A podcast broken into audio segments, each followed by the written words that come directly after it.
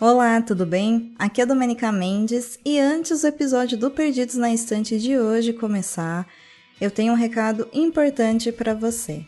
A partir do dia 6 de fevereiro de 2023, o Perdidos na Estante chega no seu fone de ouvido em um novo dia. Agora as publicações passam a ser a partir de segunda-feira. Então, toda segunda-feira você acorda, pega o seu café, o seu chá, sua água, sua bebida favorita, bota o faninho de ouvido e dá o play no seu podcast de adaptações literárias. Um beijo e bom episódio.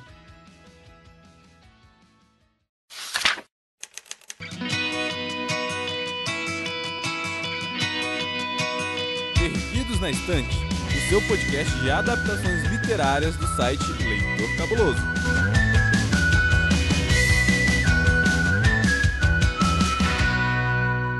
Hoje é dia de falar sobre Helena Ferrante novamente, uma queridinha já aqui no Perdidos na Estante. E a vida mentirosa dos adultos não só virou assunto no livro, como na série, que acabou de estrear em janeiro na Netflix. Pois é, você sabia que tem livro dessa série? Nós vamos falar aqui hoje sobre as duas coisas. E para essa missão especial, eu tô aqui com uma figurinha repetida já, que também ama a Helena Ferrante e já participou com a gente lá do episódio A Filha Perdida. Se você não ouviu, volte e ouça. E é ela. Olá, Tamires. Seja muito bem-vinda novamente. Olá, olá, pessoal que é Tamires. Prazer estar aqui de novo para falar de um dos meus assuntos favoritos da vida, né? Que é Helena Ferrante. A especialista no assunto. TCC em Helena Ferrante. Só que assim, meio perigoso também, né? Porque a gente é, vai achando algumas coincidências com a vida da gente, a gente fica assim, ai meu Deus. Bate uma bad de vez em quando, né? É, é, é um pouco perigoso. É bom, mas é perigoso também. Fica o alerta. e antes da gente entrar no tema, eu queria deixar aqui o nosso momento do beijo, porque eu tenho um beijo muito especial pra Alana de Oliveira e pra Camila Cabete lá do Disfarces, que as duas já gravaram aqui com a gente também sobre a Ferrante. E saudades. E é isso. Um beijo para vocês, meninas. Espero que gostem desse episódio aqui e desse livro e dessa série e, e continuem fãs da Ferrante também. Eu vou chamar o nosso assistente para falar um pouquinho sobre essa história e nós voltamos já já.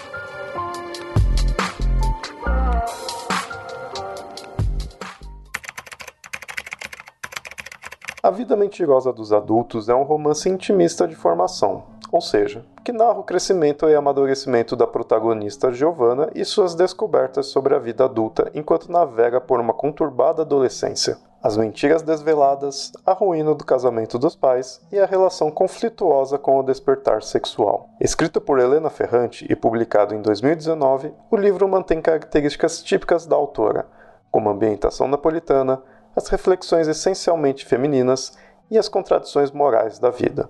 Foi adaptado para uma minissérie de produção italiana em 4 de janeiro de 2023 pela Netflix e conta com seis episódios disponíveis.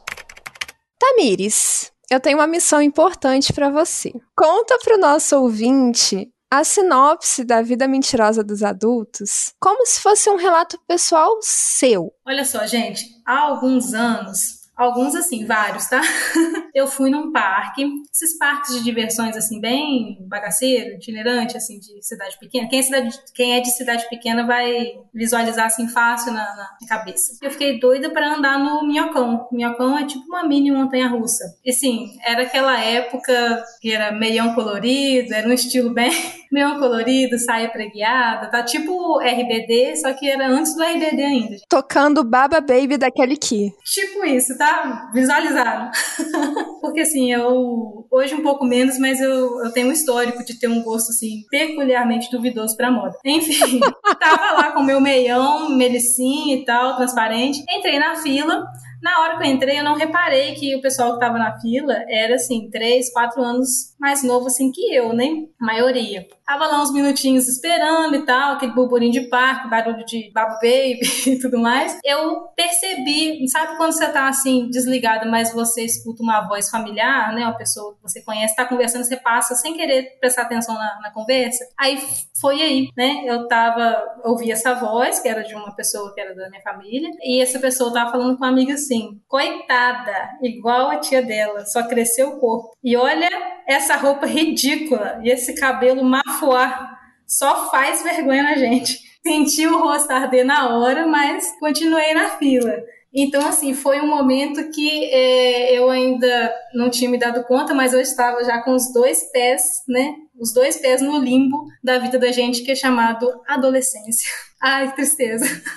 Nossa, amiga, passada, assim, passada. Que pessoa cruel que falou isso, né? Tristeza, né? E, infelizmente, o que você tá relatando acontece muito. Porque é normal, né, nessa fase da vida, esse limbo, como você bem chamou, a gente simplesmente tropeça e cai na adolescência, né? Dorme a criança e acorda adolescente e não se deu conta. E é cruel, né? Porque não é, assim, para as outras pessoas é uma coisa mais, assim, é, gradual. Pra gente não, tem uma hora que a gente fica, opa, como assim? Tá mudando as coisas, eu tô perdida. E o livro é justamente sobre isso. É um romance de formação, então a gente vai acompanhar aí uma trajetória da passagem de infância para adolescência da personagem principal, a Giovanna, que ouve justamente um comentário muito maldoso, que é o que faz esse clique na cabeça dela, né, de eu não sou mais uma menininha, de que ela estava a cara da tia. E a tia é considerada o patinho feio da família, né? Em vários sentidos. Em vários sentidos. Inclusive, a estética ali foi o que chamou a atenção dela primeiramente, mas também de caráter, também de tudo. E aí tem esse desabrochar violento para uma adolescência em que ela não se ajusta, né? Porque ninguém se ajusta de começo, é difícil. Aliás, eu acho que nem de final. Quando a gente se ajusta, assim, já acabou.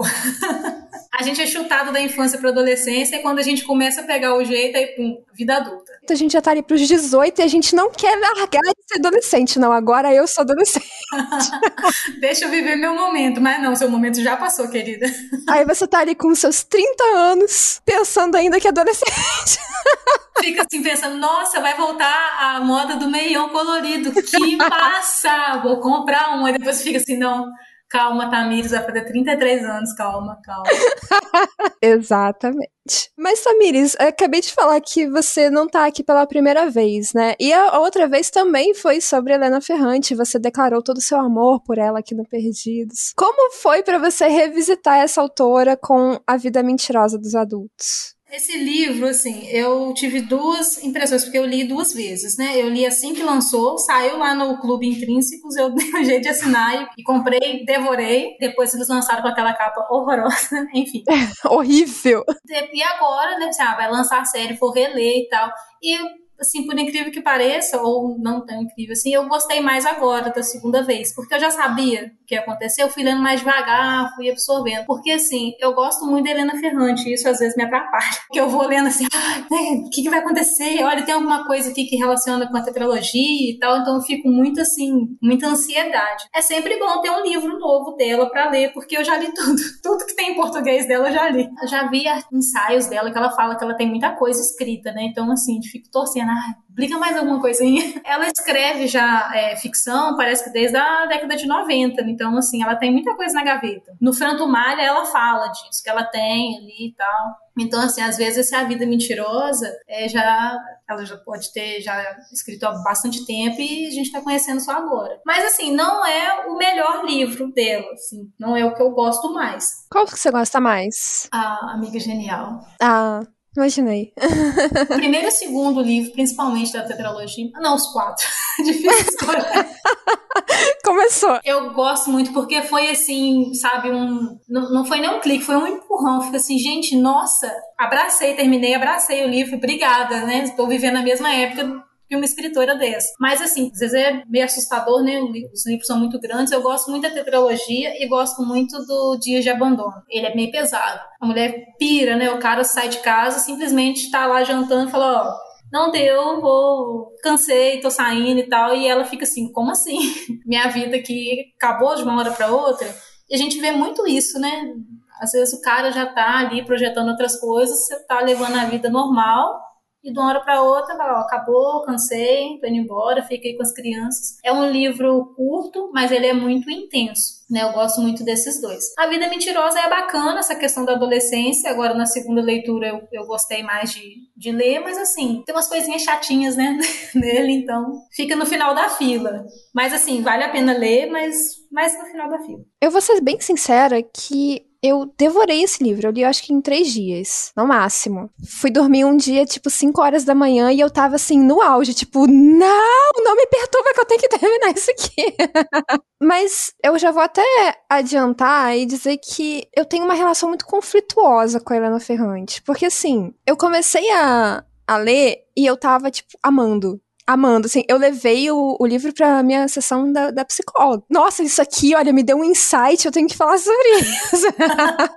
Só que aí, conforme eu fui lendo, eu fui meio que, não sei, sabe? Porque a Helena Ferrante, ela tem uma característica que é, é um pouco complicada para mim. Porque muitas vezes eu termino com raiva do livro.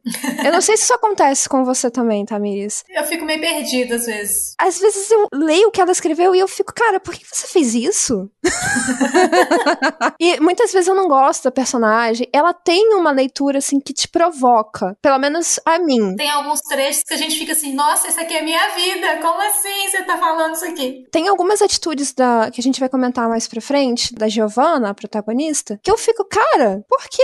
Garota burra. Nossa, olha o que ela tá fazendo, não acredito nisso. Eu acho que é uma relação, assim, muito de amor e ódio que eu tenho com os livros. Só que eu preciso de um tempo. Eu acho que os livros da Helena Ferrante precisam de um tempo. Sabe? Dar uma assentada na história. Sim. Eu concordo. Comigo só não tive esse sentimento assim com a tetralogia. Porque já me pegou de cara e eu assisti um pouco, acho que eu até comentei isso no, no outro episódio, não lembro. Porque eu, sou, eu sempre falo isso, né? Eu comecei a assistir uns 10, 15 minutos assim do, da série da HBO. Falei assim, gente, que história maravilhosa. Fui lá e pá, comprei os quatro livros. Depois falei assim, nossa, eu tô doido, comprei os quatro livros. Se o livro for ruim, comprei tudo. comprei os outros também, os que tinham.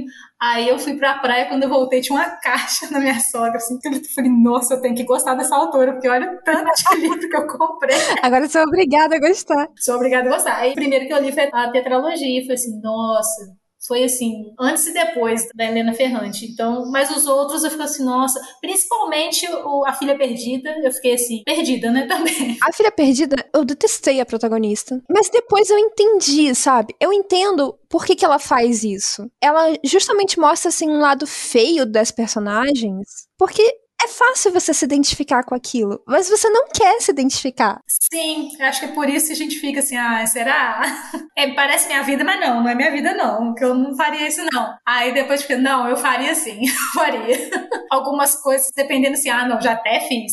No caso da Amiga Genial, foi o primeiro livro que eu li dela, eu simplesmente odiei o livro. Eu terminei e falei, nossa, que livro horrível.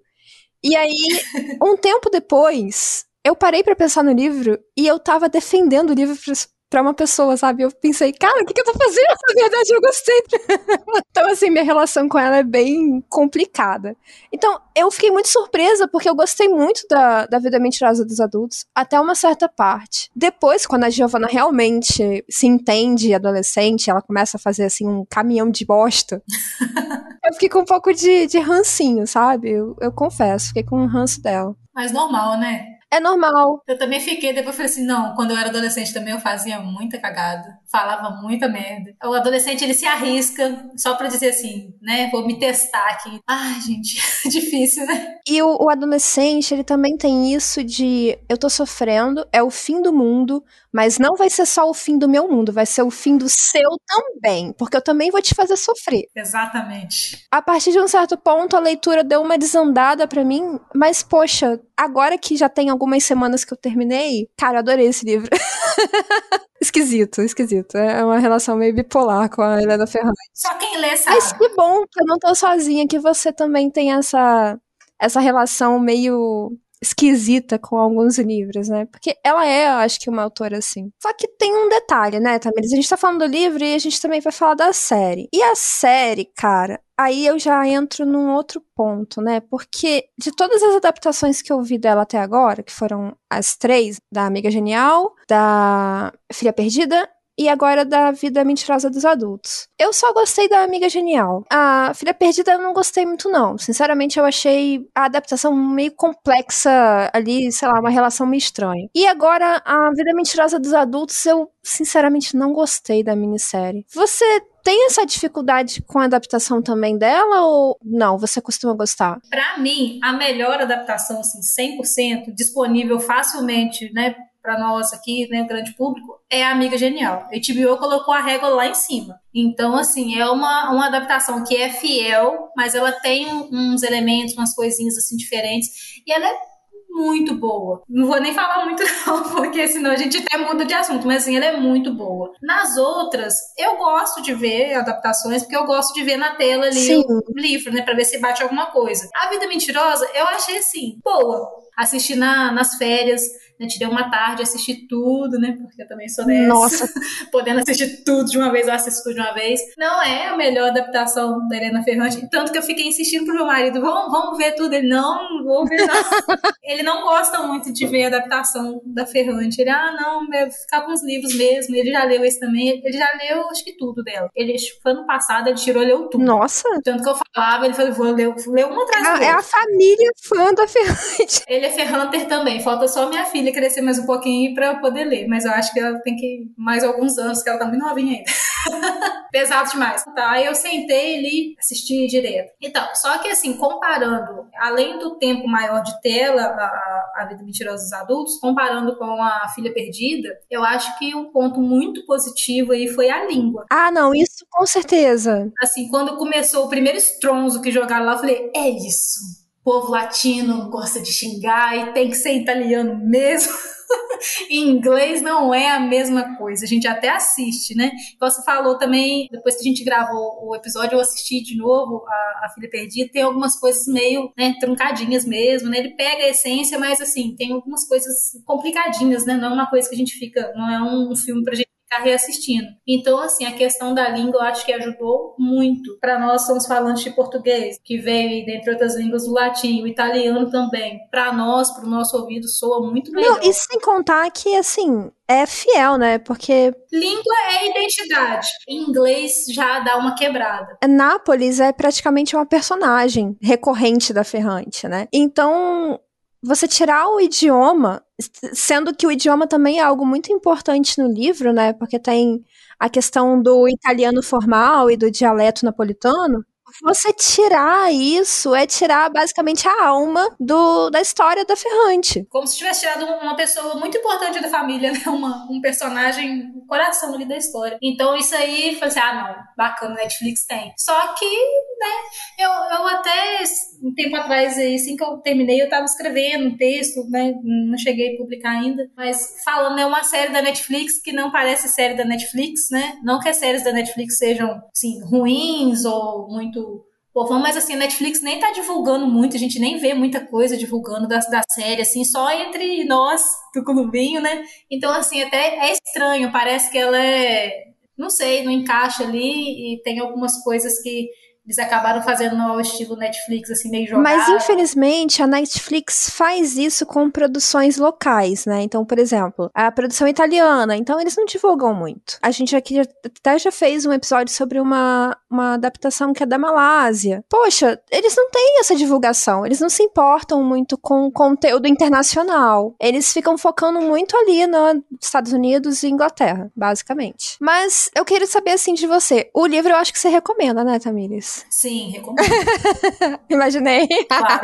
eu também. Principalmente depois que eu li a segunda vez. Eu passei a gostar dele mais quando eu li a segunda vez. Então eu já recomendo qualquer coisa se você leu a primeira vez não gostou muito, deixa, dá um tempo, deixa ele Tem que digerir, um tem que digerir. Depois você lê de novo, porque é um livro bom, tá? Não é o melhor dela, mas é um livro bom. E os temas são muito interessantes. Eu não sei se porque agora eu tô tendo muito contato com adolescente, né? Aí eu fiquei assim, nossa, cara, realmente, né? Então, assim, passei a lembrar não só de mim, mas ficar lembrando de alunos, sabe, na escola, alguma coisa assim. E a série, você recomenda? Assim, cara, essa série Eu recomendo, tá? Eu achei boa. Só que assim, teve um. Eu recomendo por conta de um episódio. Depois, mais pra frente, até a gente hum, vai conversar melhor. Porque eu achei ele muito lindo. Falei assim, nossa, valeu por esse começo aqui desse episódio. Tal. Mas é sim, de repente, assim, a maioria das pessoas não vai fazer como eu fiz, né? De sentar uma tarde inteira. Nossa.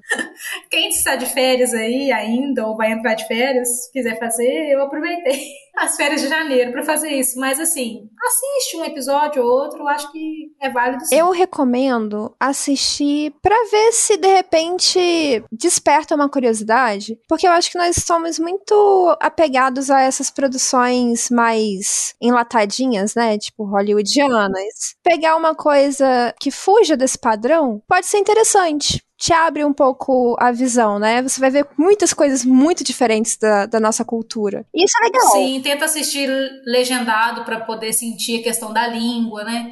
Se por alguma razão não conseguir ou for alguma dificuldade, pelo menos alguns trechos, né? Algumas coisinhas assim. É, é interessante por esse lado também assistir. Se for só pela trama, aí eu acho que já tem coisa melhor para ver. Mas vale a curiosidade. Falando em curiosidade, eu vou chamar o assistente para minha assistente nesse episódio falar um pouquinho mais sobre o livro. E já voltamos com spoilers. Eu não conseguia mais ser inocente. Por trás dos pensamentos havia outros pensamentos. A infância tinha terminado. Eu me esforçava, mas a infância fugia. As lágrimas que eu senti o tempo todo nos olhos eram o oposto de uma prova de inocência. Então, ouvinte, aqui nós não vamos nos apegar muito a ficar protegendo vocês de spoilers, não. Nós vamos falar com vontade, viu? Então, se você não assistiu a série, se você não leu o livro, se você tem interesse, vai lá, lê. Eu recomendo muito mais a leitura do que a série, na verdade. Eu acho que a série é um complemento. Mas o livro é muito, muito melhor para você ter uma dimensão do que é Helena Ferrante. Aliás, por falar nisso, eu, eu vou até adiantar aqui um ponto, Tamires, porque eu acho que o maior pecado da minissérie foi exatamente a, a vontade que eles tiveram de ser muito fiéis à história, mas eles não tinham a alma dessa história. Você concorda comigo? Ah, eu concordo. Você parece que, é, assim, em alguns momentos ficou meio morno, né? Uma coisa que me chamou muita atenção que eu não gostei, aí foi tentar eu, assim, ficando meio morno e depois eu comecei a pegar, assim, pontos negativos. Aí comecei a a colocar defeito. Porque aí tem esse problema, né? Quando o negócio tá muito lá em cima, você quase não vê defeito. Não dá tempo, né? Ou então você ignora. Uhum. Mas ali quando tá muito morno, você fica assim, ah, aquele negocinho ali não tá muito legal. É, eu vejo assim que os fatos, os eventos da história foram acontecendo assim como aconteceram no livro, beleza. Mas não tinha aquela, sei lá, aquela turbulência daqueles sentimentos, até porque a Ferrante escreve umas coisas muito assim íntimas, muito sentimento, muita emoção emoção. E nem sempre captar isso na tela é fácil. Apesar dela ter sido uma das roteiristas também, assim como é na Amiga Genial. Não é só esse fator, é importante, né, e tal, mas assim, não é só ela estar na produção que vai garantir aquela coisa na tela, né? Porque muita coisa no livro são as impressões que a Giovanna tem sobre ali o que tá acontecendo com os pais dela, que aquela cachorrada toda da família dela, a relação dela com a tia, são os pensamentos dela. Então ela se depara com uma coisa e ela fica, né, ai, que horror, ai, que máximo, ai, que ela é, sei lá, minha tia é foda, minha tia é linda, minha tia é maravilhosa, eu sou igual a minha tia, e depois ela fica, meu Deus, eu sou igual a minha tia. e não não tem essas reações na série. Então você parece que, sabe, amputou uma parte da história. Eu acho também que a relação dela com a mãe Nossa, ficou bem capenga na série. Muito capenga. Inclusive, um, um ponto negativo que eu acho da série é assim, a gente, não ri de mim não, tá? Mas é, eu achei que eles colocaram uma atriz muito bonita pra ser a mãe dela. Ai, nossa, ela é linda, né? Eu acho que ela rouba a cena totalmente. A descrição da personagem na, no livro é diferente. Tem muito, ela fala muito a questão do seio, né? Uhum. Que a mãe dela tem pouco, a outra lá que que o André troca tem mais e tal. Você bota aquela atriz assim. Linda. Falei, gente, por quê? Será que é para poder mostrar pro público que o cara deixou, saiu de casa porque ele estava realmente mais interessado no dinheiro, na posição, no status? Ou talvez a Giovanna não seja uma narradora confiável, né? De repente ela vê a mãe daquela forma por puro ranço adolescente. Sim, pode ser. A trama dela eu achei também muito assim, subutilizada. Ela ficou muito ali com aqueles olhos marejados e assim, não teve. Teve uma cena só que a Giovanna vai e abraça, né? Ai, te amo, mãe. Porque tem esse processo, né? A Ferrante gosta de colocar isso nos livros. Aquela etapa assim de a gente é, detestar a mãe da gente, achar a mãe da gente burra. Ah, eu vou fazer tudo diferente da minha mãe minha mãe é uma anta, uma aquela coisa toda. Depois eu assim, nossa, cara, minha mãe, olha só, gênia. Pô, ela tem esse, sempre esse processo de, de, mostrar a evolução do pensamento da gente, né, de forma Sim. geral, com a mãe. E na série foi muito rapidinho, foi. foi só um abraço e tal. E a Giovana foi a primeira, assim, que percebeu o pai dela pulando cerca, né? Ela sentiu o cheiro no paletó, um cheiro diferente filho sente essas coisas diferentes na gente, né? Qualquer coisinha que a gente faz diferente, o filho sabe. Eu costumo dizer que às vezes não sabe nem a nível consciente, mas sabe que tem algo errado. Às vezes ela não consegue botar um nome nessa coisa errada, mas ela sente que tem alguma coisa fora do lugar. E a Giovanna já tinha essa percepção, né? De tem alguma coisa acontecendo aqui que eu não tô sabendo o que é. E no livro eu sinto ela mais ressentida com a mãe, tipo assim, você não percebeu, você não fez alguma coisa, aí vai ficar aí só chorando, né? Que a mãe dela passa um período só chorando, chorando, chorando, e ela fica, ela, nossa, que saco, minha mãe chorando. Eu falei, poxa, cara, a mãe tá sofrendo, não pode nem sofrer, que droga. Aí depois ela, né, à medida que a mãe também vai se reerguendo, ela vai vendo, poxa, né, minha mãe. Só que no livro você entende que isso é uma reação dela ao sofrimento que o pai dela causou nela mesma. Então, tipo, por que, mãe, que você tá chorando? Você não tá com raiva dele se eu tô com ódio dele pelo que ele fez com você? Só que na série eu acho que não dá para entender isso, sabe? Parece que ela tá simplesmente sendo babaca com a mãe. A única coisa que eu achei interessante eles mostrarem na série, a série tem muito assim, jogo de cena. Por exemplo, tem lá uma cena antes da traição, né, ser revelada, que é, parece uma cena espelho da outra. Eles estão lá comendo, lá naquela casa deles lá, Posilipo, né? Aí eles estão todo mundo quieto e tal. Depois que, que a Giovana vai colocar uma música, que eles ficam mais alegrinhos e tal, mas você vê que é aquela felicidade meio pasteurizada, né? Meio falsa. Lá no bairro pobre, lá com a tia, eles comendo sorvete, aquela coisa, ah, né? Sim, aquela comunhão sim. e tal. Então mostra também a relação da Vitória com a a vizinha de frente lá, que ela deu pernada lá no. A Marguerita. Elas são bem amigas tal, não sei o quê. Já a Nela, né, a mãe da Giovana, com a Constança, você vê que é uma relação bem mais né, complicado. Então, assim, sempre um espelho, né? Olha só esse pessoal aqui de classe média estudado, como é que eles agem, e olha esse pessoal aqui pobre, ignorante, bronco, como é que eles fazem. Ela tem, na série, eu achei que isso ficou bem legal, ficou bem espelhado. Né? No livro é mais integrado, né, a história, mas na série eu achei bacana de ver. Isso aí colocaria como um ponto positivo. E também a questão das mulheres, principalmente no caso da Nélia e da Constanza. Como que foi mais difícil, né? Como uma mulher julga e cobra muito mais da outra do que os homens, né? Você vê que o André e o Mariano, pouco tempo depois, já tava lá. E aí, parça, vão ali dar uma palestra, não sei o quê, e as mulheres lá, naquela relação toda e isso me lembrou, Tamiris, que você falou de uma cena. Qual é a cena do episódio lá ah, maravilhoso sim. que você falou? Ah, eu achei lindo a abertura do episódio 4 a vida deles fizeram tudo ao contrário. Ah, eu achei tão bonito aquilo, porque assim,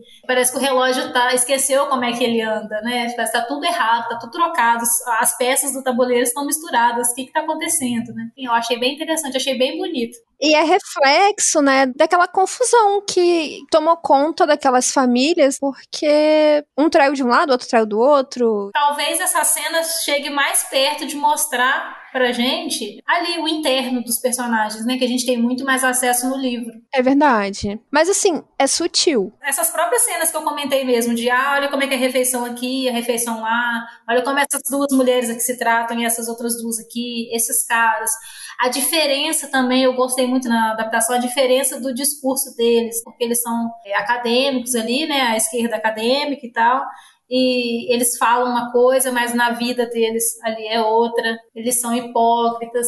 O quanto deles criaram as filhas, né, as meninas, tudo assim de forma progressista, mas tem alguns comportamentos deles que já são mais conservadores, assim, algumas coisas que eles já não toleram tanto. No livro fica mais evidente isso. Mas é, são pinceladas, né? Helena Ferrante vai olha aqui, olha isso aqui, ó. ó. Vou te jogar mais isso aqui. Essa parte, assim, que mostra bastante a questão dessa manifestação comunista que eles participam, É, são acho que os dois últimos episódios. E você vê assim, realmente, é, é muito explícito na série que eles são bem vermelhinhos mesmo. Mas eu acho que falta, sim, essa delicadeza da escrita de mostrar os contrastes. Você até vê pela série, tá? Mas eu acho que se você não estiver procurando por isso, você não enxerga. Sim. Porque, por exemplo, eles são comunistas, mas eles são de classe média alta. E eles desprezam o Pascone, né? Que é o subúrbio. Tem esses, esses detalhes, né? Mas eu acho que se você não tiver com o um olhar focado nisso, você deixa escapar. Sim, talvez fique mais evidente pra gente, porque, né, nós lemos o livro antes, né, e tal.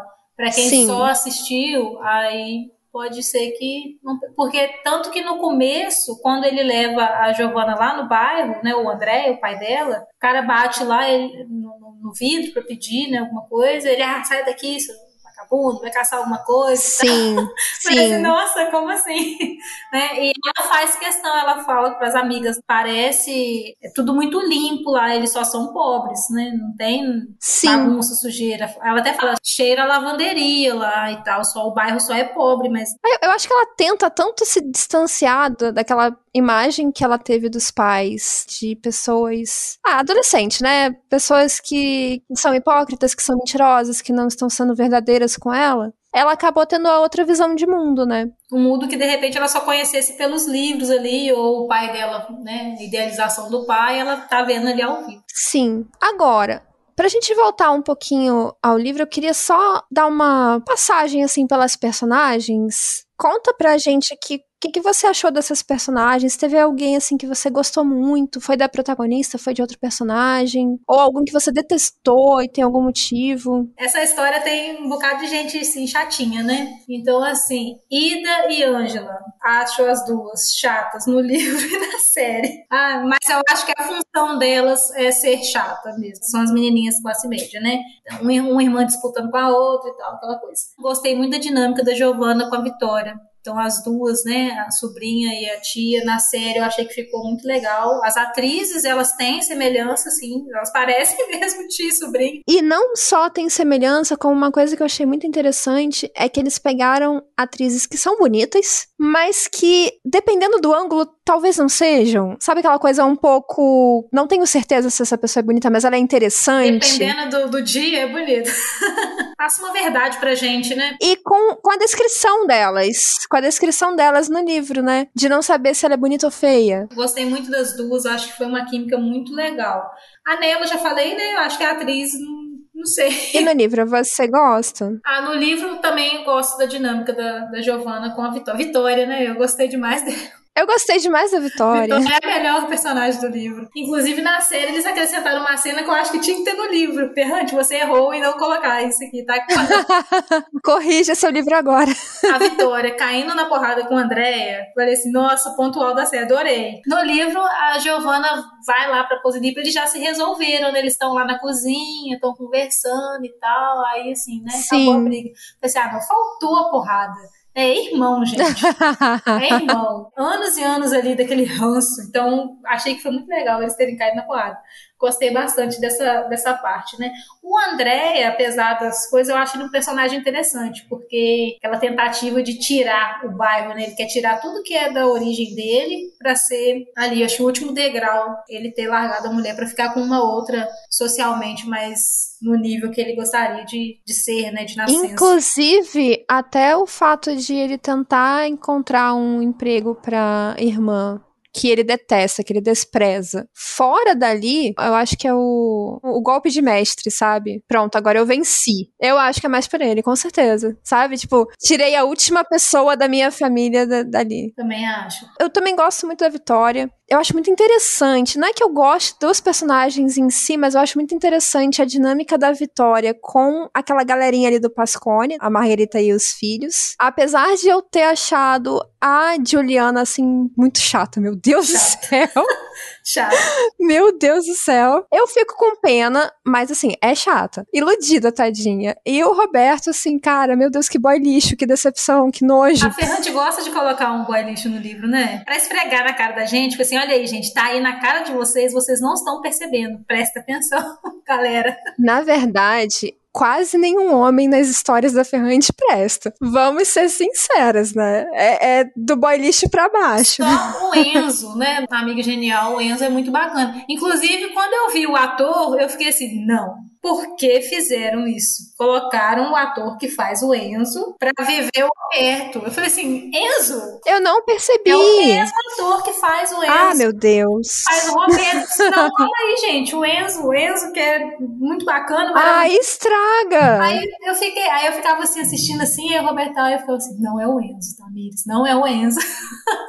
Porque é muito marcante e tal. Eu falei assim, ah, um ator muito bom, ele fez de forma diferente, né? Não era o Enzo de fato, mas assim, eu olhava pra cara dele e falava assim: quando será que vai sair a outra temporada? Mas na outra temporada da Amiga Genial não vai ser esses atores mais, que eles já estão divulgando as imagens das novas atrizes. Mas assim, essa galerinha ali do, do Pascone eu acho que movimenta bastante a trama. E eu não sei se foi muito bem retratado na série também, não, viu? Eu achei tão corrido. É a parte deles e a parte da mãe dela ficou meio sem desenvolver, assim, de acordo. E outras partes ficam muito. Muito grandes. Agora, tem algum momento do livro que você, sabe, que bateu assim seu coração que vai ficar com você?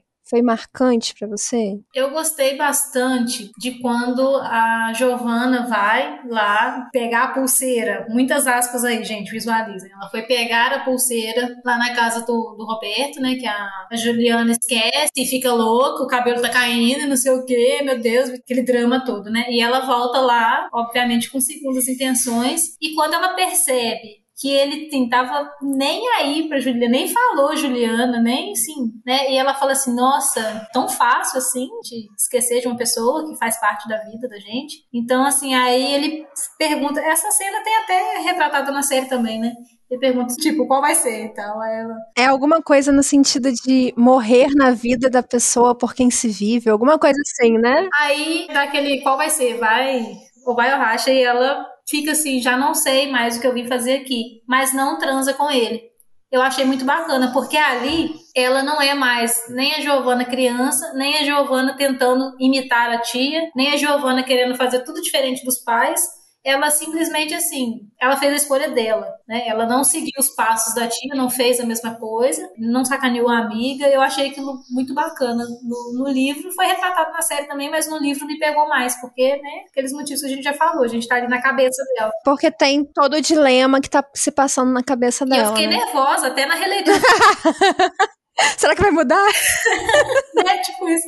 O texto vai deixando a gente assim angustiada, né? Nossa, o que será? Ela vai, não, ela vai fazer, ela vai sacanear a amiga. Poxa, a Juliana é chata, mas assim, né? Respeita as amigas chatas, gente. Ela é iludida, tadinha, mas não precisa ser você a sacanear a coitada, né? Agora, ela deixa assim a gente tenso no ponto de chegou esse momento e eu fiquei tipo, eu não quero ler, eu não quero continuar lendo isso, porque ela vai fazer besteira. eu não quero ser obrigada a ler isso. e primeiro que é adolescente. Segundo, que ela tava assim, deslumbrada no cara, né? Terceiro, que a gente fica assim, e se fosse eu, eu faria? É uma interrogação que a Ferrante coloca na cabeça da gente. Quem nunca, né? Não necessariamente exatamente essa situação, mas quem nunca foi apresentado a uma situação em que você tinha uma escolha visivelmente errada e você quase fez. Eu lembro quando eu era adolescente, que ó, é bem a história da vida pessoal de novo. tinha um menino na escola e o menino assim botou o pé na escola e ficava assim, amor da minha vida. Chegou, vai ser esse aqui, eu amei esse menino. Então, assim, sabe, bati o olho nele, acho que eu fui uma, na minha cabeça, eu fui uma das primeiras a perceber a presença dele na escola. Só que do meu lado tinha uma amiga que também deu esse. é o menino mais lindo do mundo. E essa amiga minha chegou, foi mais rápida que eu, né? Que eu sempre fui meio assim de não de escolher, mas de ser escolhida, né? Ficava ali torcendo pra pessoa que eu gostava me escolher. Tinha vergonha e tal. Ela ficou com ele. E eu ficava assim, não é justo, cara, porque eu vi primeiro, o menino tá.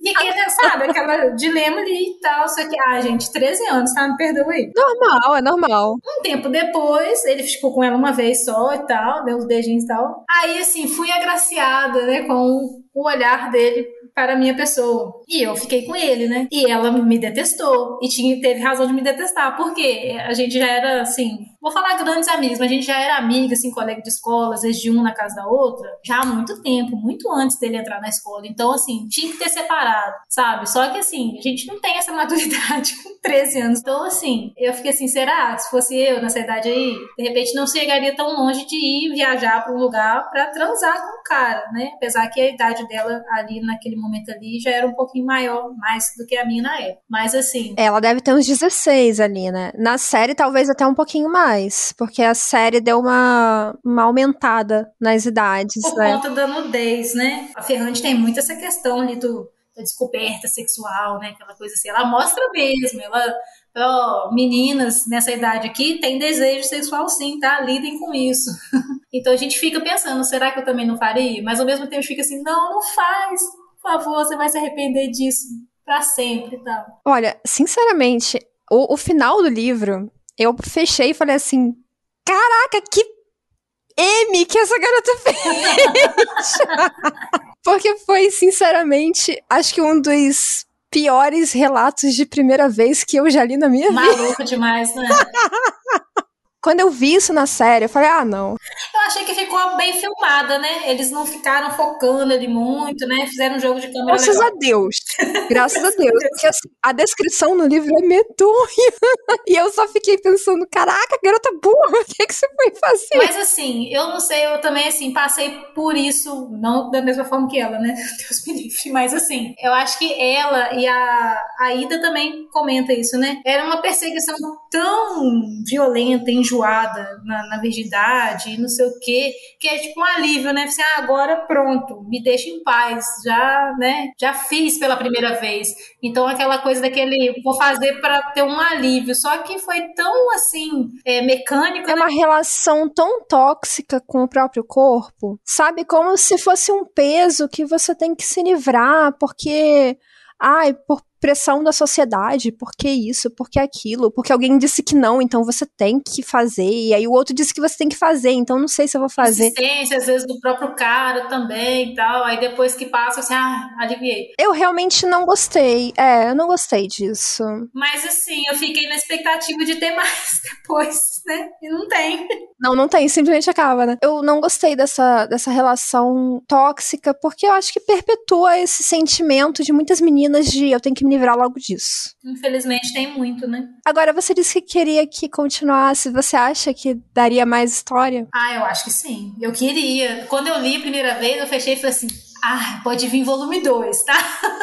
Porque assim, né? Termina de um jeito aberto, né? Então. Não sei se de repente ela já até escreveu, né? A gente não sabe. Ferrante, fala pra nós aí. A adolescência dela tá caminhando para o fim, mas não acabou. Ainda tem alguns anos de burrada pela frente. Na verdade, apesar de falar que ah, é uma relação muito tóxica com a própria sexualidade, com o próprio corpo, etc. Eu entendi ali com aquele final que foi bastante simbólico, na verdade, de que ela tava deixando a menina para trás e se tornando uma mulher. Então, ela ali ela decide romper esses laços que acabavam meio que escondendo a verdadeira Giovanna. Tem até alguém que fala isso na série, que fala que ela tá se escondendo, tipo, embaixo dela mesma. Eu acho que é exatamente isso. Ali ela sabe, tipo, ah, eu vou perder a virgindade e agora eu vou ser uma nova mulher, é. uma nova pessoa. E do jeito que ela fez também foi uma, é até uma forma egoísta, né? Ela, assim, ah, vou escolher esse cara aqui que não vai querer namorar comigo,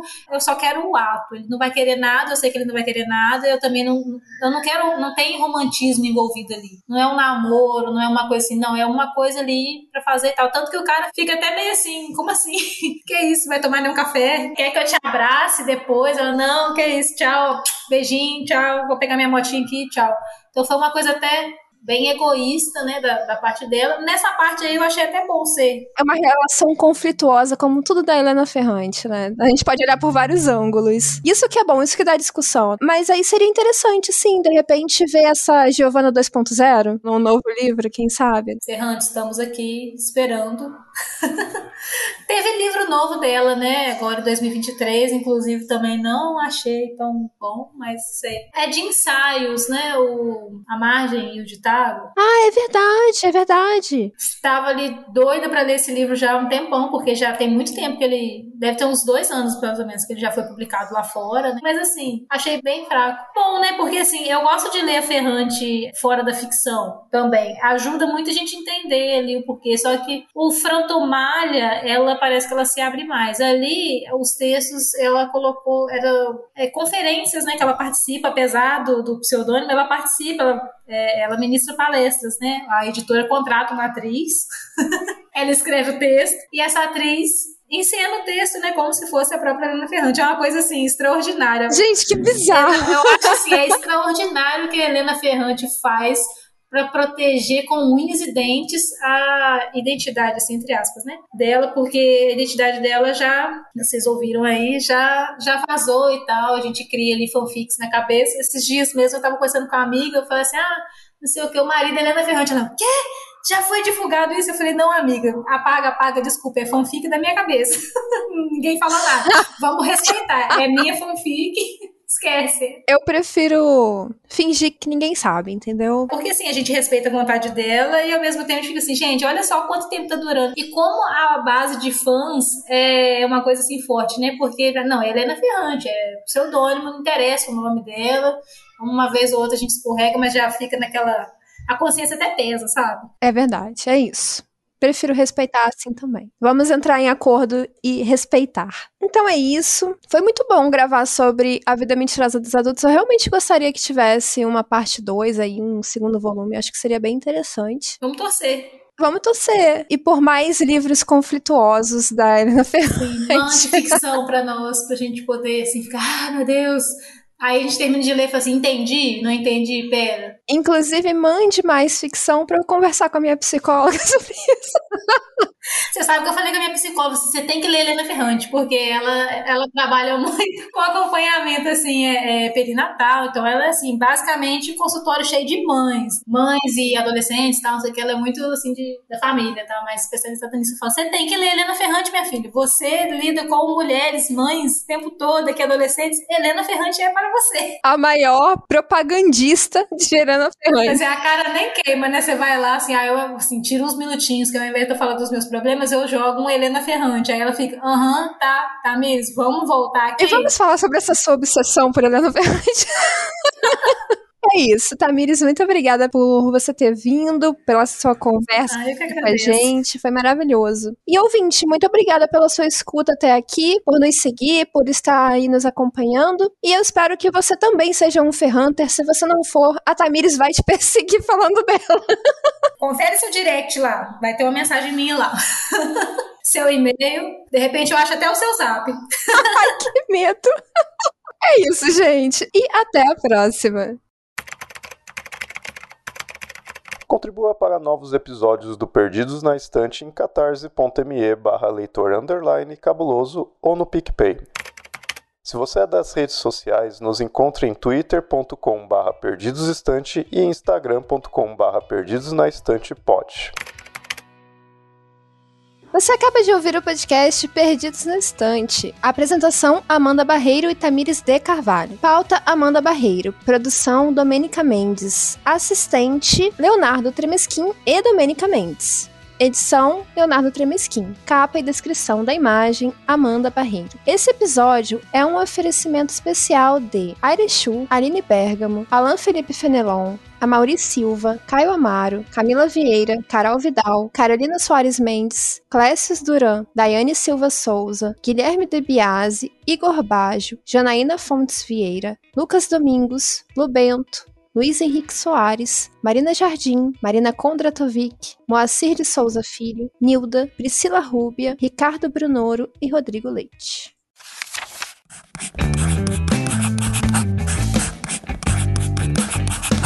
Esse podcast faz parte do site Leitor Cabuloso. Conheça nossos conteúdos em www.leitorcabuloso.com.br.